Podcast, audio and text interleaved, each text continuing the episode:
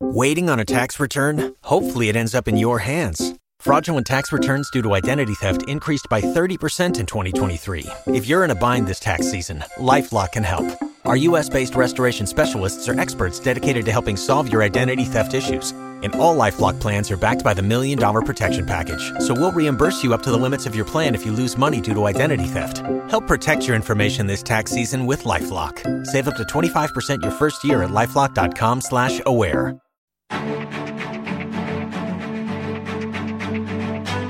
En Capital Intereconomía, el consultorio de bolsa.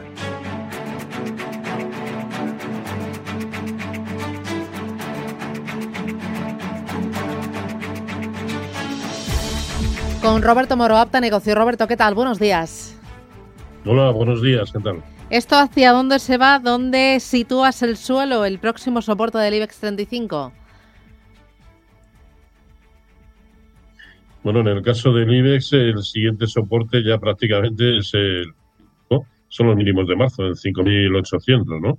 Ahora mismo está luchando con el último de sus soportes, la zona de 6.430, pero ya es sintomático, para mal, que el IBEX haya perdido lo que era el 0,618% de Fibonacci de toda la subida precisamente desde marzo hasta mediados de junio.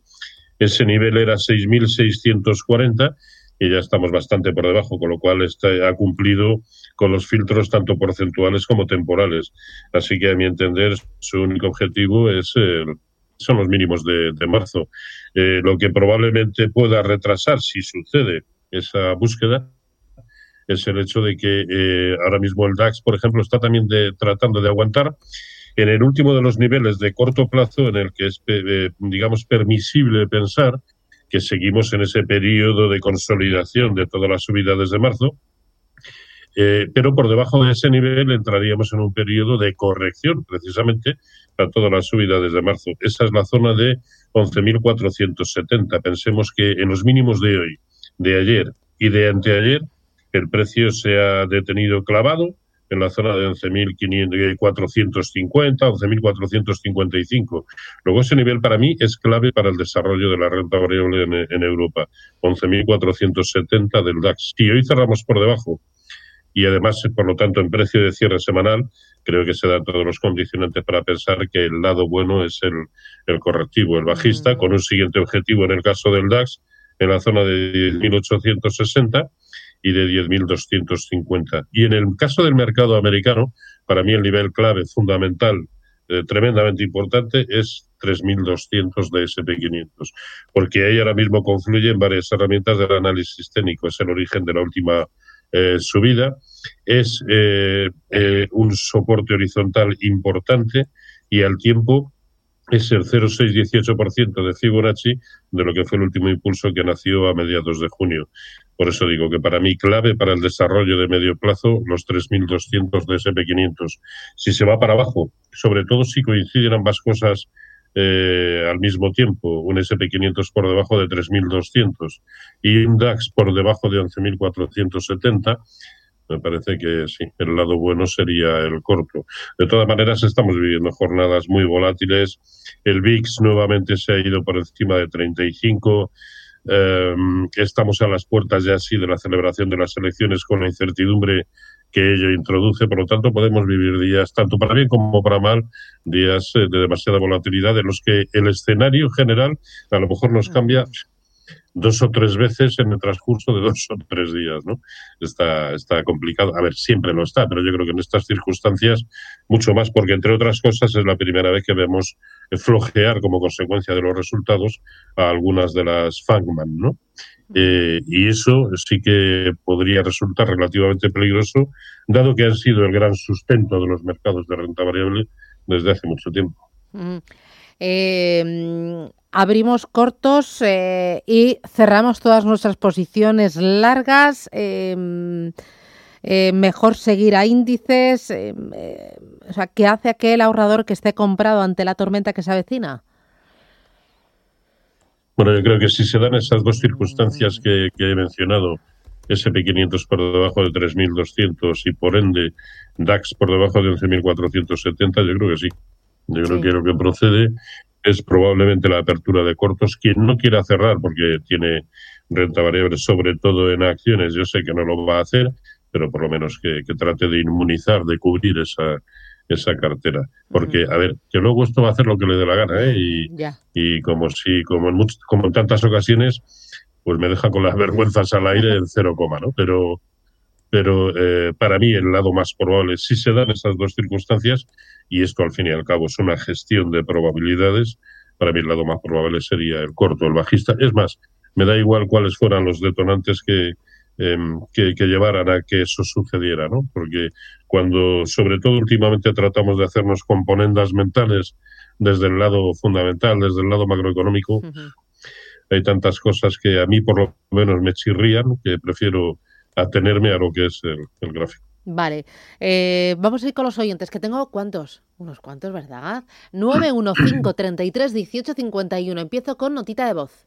Hola, buenos días. Soy Antonio de Barcelona. Esto es una pregunta para Roberto Moro. Eh, a ver cómo lo ve para entrar en Soltec, la que ha salido ahora en bolsa hace un par de días. Y bueno, a ver, bien y me da precios de, entrada. Muchas gracias, saludos. Bueno, hemos hablado antes con el CEO de Soltec, la verdad es que ha debutado bien. Eh, hacía dos años, desde 2018, que no debutaba ninguna otra, fue Solpark. Eh, en el 18, en 2018. No, sé si tú, eh, títulos que tienen tan poquita trayectoria, los tienes en cuenta o, pasas página. No, sé si está viendo el, gráfico en pantalla, lo está viendo, ¿no? Sí, sí, sí, lo estoy viendo. Pues ya, me dirá usted qué conclusiones extraer de, esto, ¿no? Eh, no, no, ni idea, no, no, lo sé. Esta es una pregunta más, hoy por hoy, una pregunta más para analistas eh, fundamentales. Vale. Eh, Mari Carmen Jordana, desde nuestro canal de YouTube, dice, ¿podría analizar Farmamar, por favor? Sí, a ver, Farmamar está, está aguantándose bastante bien, ¿no? vaya. Nos vuelve a salir el mismo. Farmamar,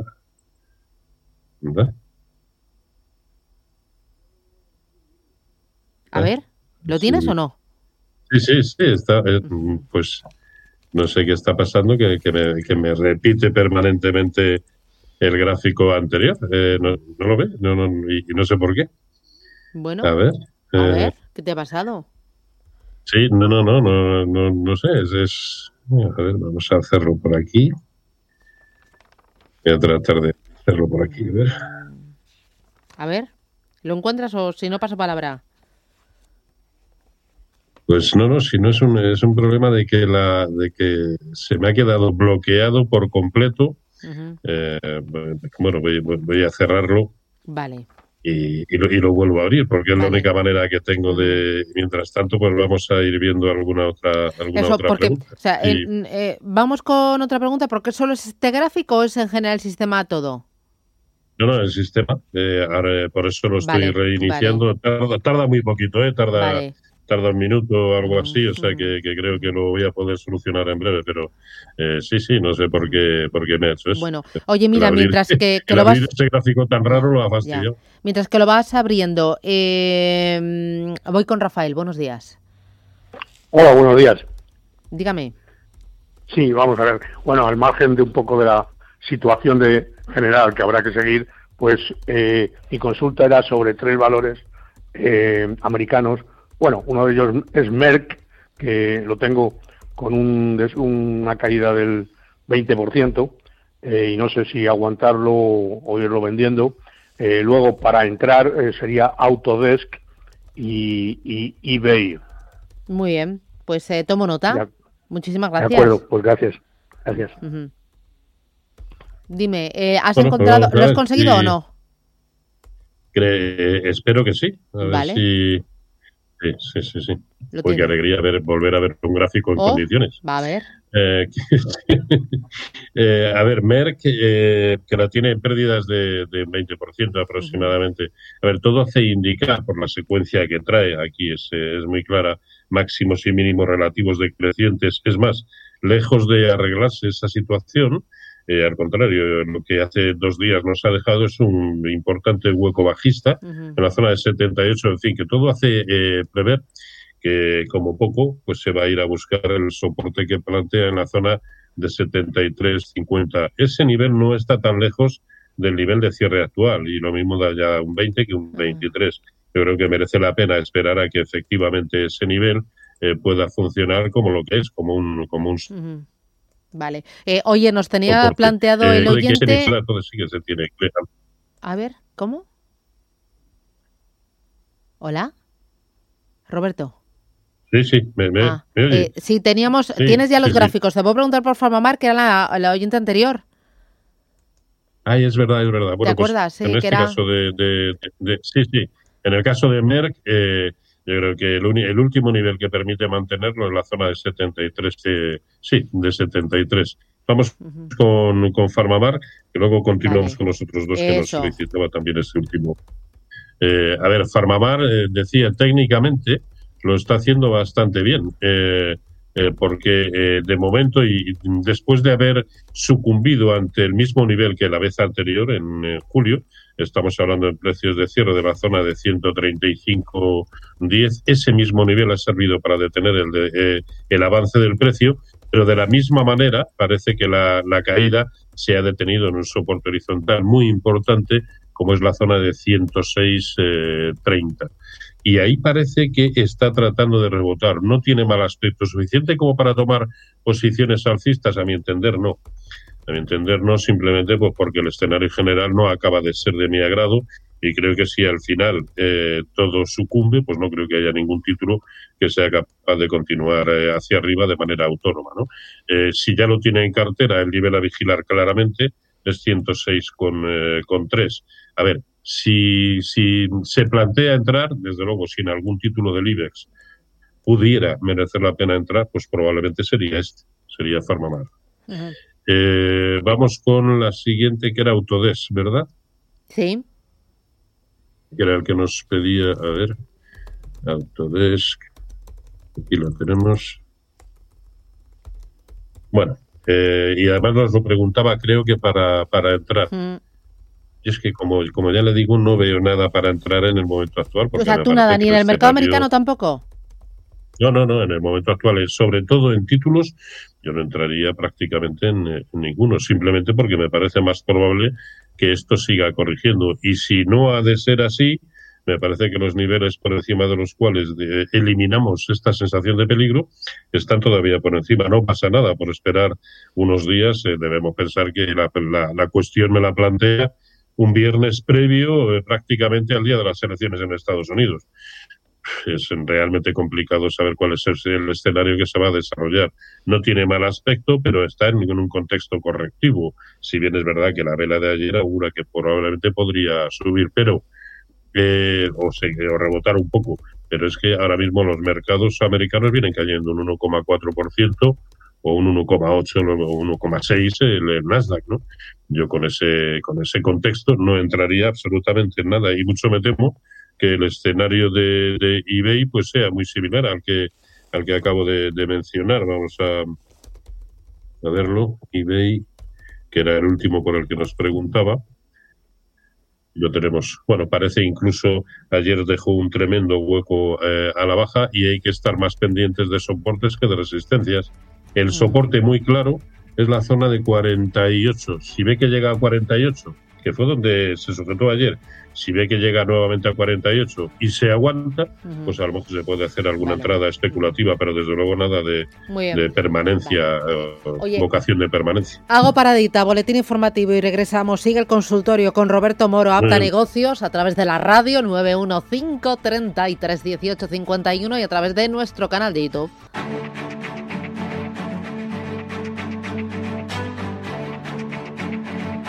En Capital Intereconomía, el consultorio de bolsa.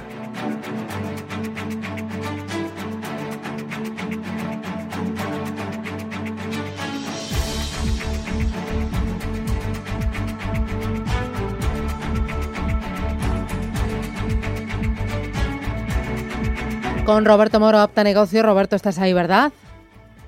Sí, sí, aquí estamos. Vale, fenomenal. Bueno, tenemos muchas consultas a través de nuestro canal de YouTube. Voy a ir con una de ellas. Buenos días. ¿Cuál cree que será el mínimo de Telefónica? Eh, bueno, pues, Mójate, vamos, vamos. A ver, con el escenario que yo manejo, pues eh, pues eh, perfectamente se puede ir a la zona de mínimos de 2002. Estamos hablando de 250, 255.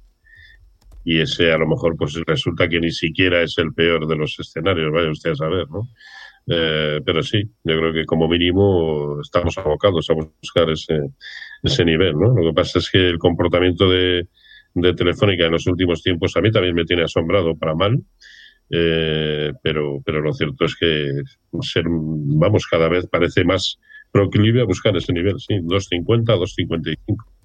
Y virgencita, virgencita, que me quede como estoy. Em, ¿Voy con notita de voz o con llamada? Notita de voz. Buenos días, Intereconomía. Soy Fernando de Madrid. Quería ver si don Roberto Moro nos podría dar soportes del Nasdaq. Muchas gracias. ¿Qué dices?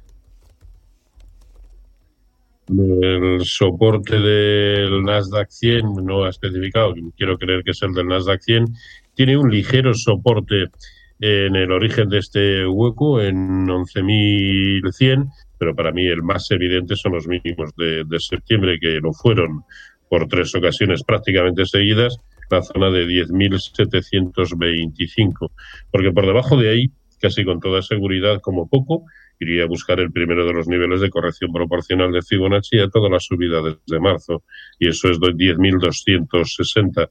Pero vamos, sí, soportazo eh, la zona de 10.700. En el caso del, del Nasdaq 100 resistencias, el primero, el origen del hueco de anteayer, en 11.500, eh, y, y, ya a partir de ahí, pues los máximos del que vení, desde el que viene cayendo en el corto plazo, 12.200. Voy con eh, Javier, ¿qué tal? Buenos días. Hola, buenos días. Eh, gracias por el programa. Y quería preguntarle a Roberto por Iberdrola, que con las bajadas se compraba a 10.30 y ya le he escuchado que no hay que comprar nada en este momento, pero a ver qué me dice sobre Iberdrola. Si, bueno, a ver qué me dice. Estupendo, gracias. Gracias.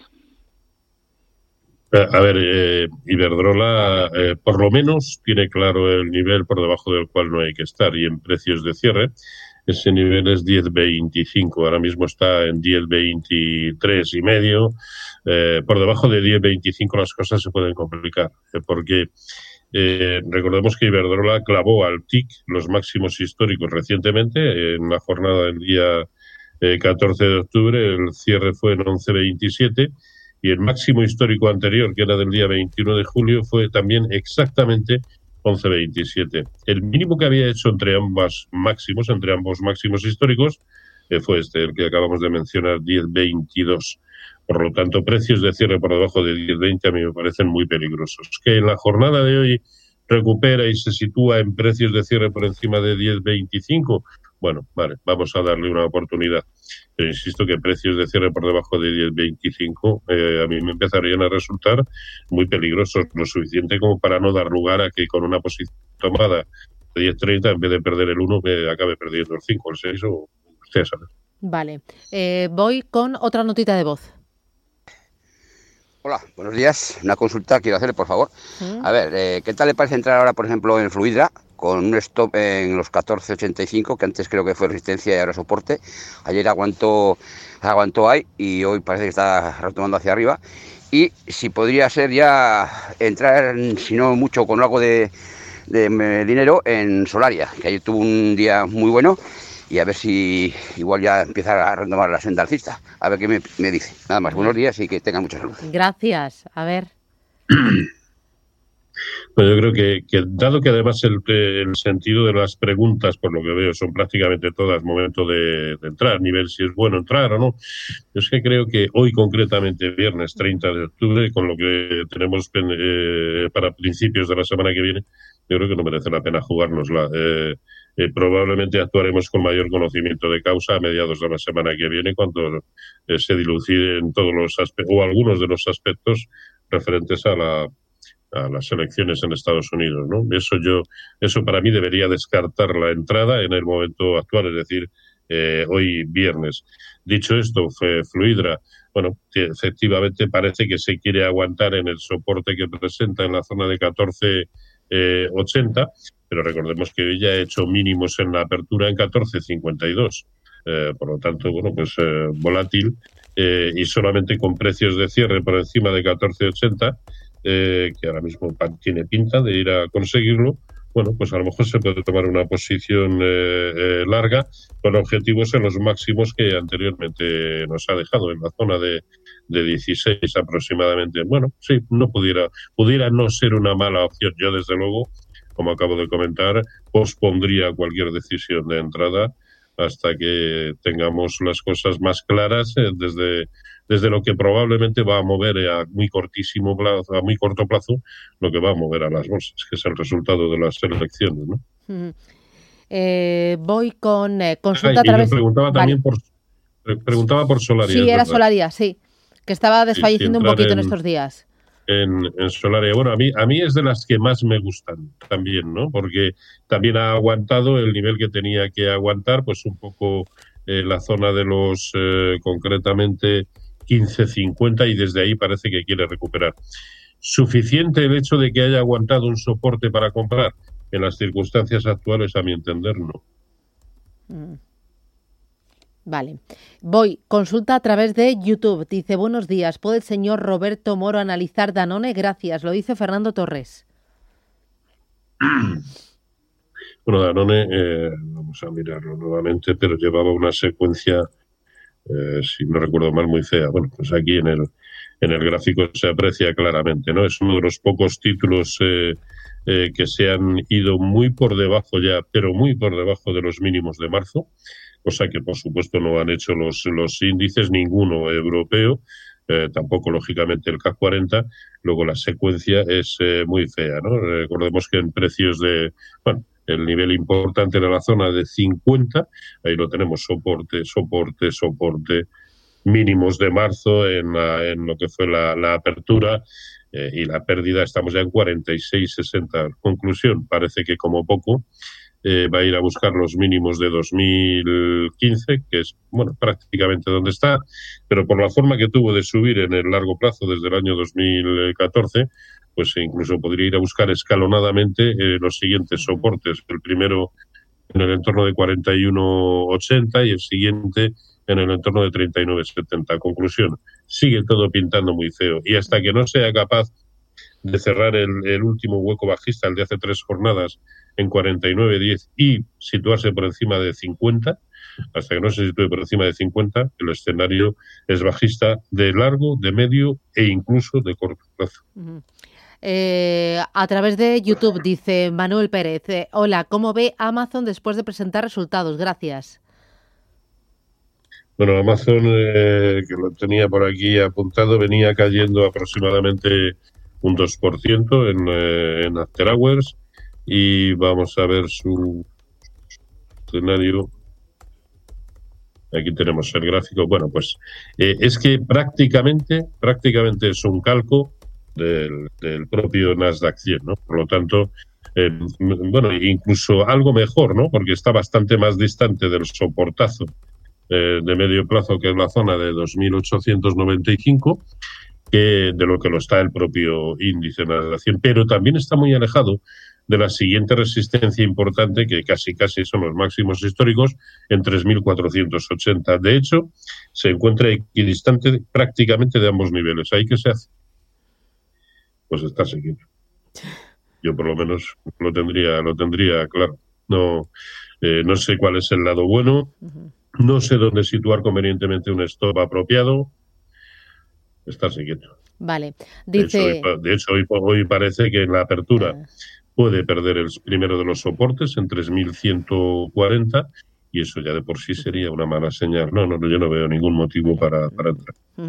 Eh, dice, a ver, Antonio Martín, buenos días. Agradecería saber qué opina el señor Moro de Iberdrola. Gracias. Bueno, lo acabamos de comentar, ¿no? Precios de cierre por debajo de 10.25 Ahí lo tenemos. Precios de cierre por debajo de 10.25, a mi entender, son muy peligrosos. Si hoy cierra por encima de ese nivel, se puede acometer alguna compra especulativa con un stop loss no superior al 3%. Pero precios de cierre por debajo de 10.25 nos deberían hacer olvidarnos de esa secuencia, porque entonces probablemente sería señal de que esta supuesta onda C, pues a lo mejor ya no es una plana, sino que quiere continuar a la baja, en fin. Eh, las sensaciones que transmitiría no serían buenas, por mucho que es, eh, con diferencia, uno de los mejores del, del mercado español, pero Vale. si esto se va para abajo, yo creo que no va a aguantar ninguno. Eh, a través del WhatsApp me escriben también consultas. Uf, tengo un montón. Estoy en Ferrovial y tras un periodo de ganancias, estas se han esfumado. ¿Qué me recomendaría hacer el analista? A ver, eh, la secuencia no solamente por la caída de hoy, sino que ya venía, fíjense, en el gráfico se ve muy bien, todo lo que en su momento fue perder la zona de, de 20, 10, 20, ahí lo tenemos, soporte, soporte, todo lo que fue perder ese nivel eh, abundaba en un escenario bajista. Yo creo que además incluso la semana anterior también lo comentábamos, ¿no? Entre otras cosas porque esa zona, como se ve en el gráfico, también era con exactitud el 0,618% de Fibonacci de toda la subida desde marzo. Conclusión, precios de cierre por debajo de 20 hacían presagiar caídas como las que está teniendo. Además, eh, dejándonos huecos tanto la ruptura de esa zona de 20 como la que nos deja en la jornada de hoy. Todo abunda en un escenario que previsiblemente nos debe a buscar los mínimos de marzo en el entorno de 16-15. Así que eh, yo, yo, lo entiendo, quiero decir, la sensación que tiene nuestro oyente tiene que ser muy fea porque era un título que tenía en beneficios, ahí están los estos de beneficios y no quiero, uh, no, no, quiero meter el dedo en la herida, ni mucho menos, eh, pero en algún momento deberíamos eh, aplicar eh, o dejar de perder en este título. Y si el contexto particular es nefasto, hoy por hoy el de Ferrovial, al menos a corto plazo, corto y medio. Sí. Eh, es que el escenario general puede sumarse a esa, bueno, a esa sensación, lo que desde luego aconsejaría cerrar. Bueno, es increíble, tenemos una cantidad de llamadas y de consultas bárbaro. Eh, o sea, me podía tirar aquí, tenemos que hacerlo del maratón, que se lo he propuesto también a Miguel Méndez, hacer un maratón de bolsa, un maratón de consultorio y a ver si le ponemos fecha y nos animamos. Eh, Ah, pues yo me, yo, yo me apunto, sí, y si es con Miguel. Méndez, más todavía. Yo sé que tú te apuntas y Miguel también otros tantos. Y es que os va la marcha, os va la marcha, que me lo conozco yo. Eh, Bueno, pero bueno, espe- especialmente con el bueno de Miguel. sí, sí. sí, es, jo, es eh, muy buena persona es un crack, además. Creo, creo. Eh, mira, eh, buenos días. ¿Podría analizar PayPal? Eh, Santiago Fernández. Vamos a ver. A ver, PayPal. Aquí lo tenemos. Bueno, está muy bien, es evidente en el medio y largo plazo. En el corto plazo, pues Mm. prácticamente como todos, correctivo. Eh, no tiene, no tiene, no transmite sensación de excesivo peligro. En realidad, eso solamente sucederá con precios de cierre por debajo de 173, que es exactamente lo mismo que sucedería en el caso de que el Nasdaq 100 perdiera la zona que hemos comentado anteriormente, ¿no? Pero se encuentra mucho más lejos de ese soporte de lo que lo está el propio índice, ¿no? Ahora mismo está a 195, no tenemos por qué dar lugar a que se nos vaya ni mucho menos a 173. Tiene un soporte horizontal importante, eh, relativamente importante a corto plazo, en la zona de 191. Si lo pierde, si la pregunta la plantea porque tiene tomadas posiciones, eh, bueno, se puede dar un margen en el origen de este hueco en 186, es decir, la franja 186-191 debiera servir para cancelar cualquier eh, posición y en el corto plazo, si lo, para, si lo plantea que quiere tomar alguna posición alcista, yo no veo ningún motivo para comprar en el momento actual. La sensación en el medio y largo plazo ha cambiado, es mala, en absoluto, pero la de corto plazo invita desde luego a no tomar posiciones. Vale. Eh, voy con una más. eh, consulta, mira, eh, dos más y voy ya con Ana Rivero, que sé que está esperando. Eh, dice, muchas gracias, señor Roberto Moro, y al gran equipo de Intereconomía. Les escucho cada día desde hace varios años y ahora les veo a través de YouTube los viernes, así que encantado.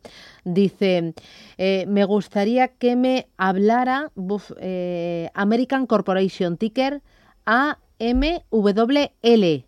American Corporation, soportes y resistencias. ¿Cómo lo ve?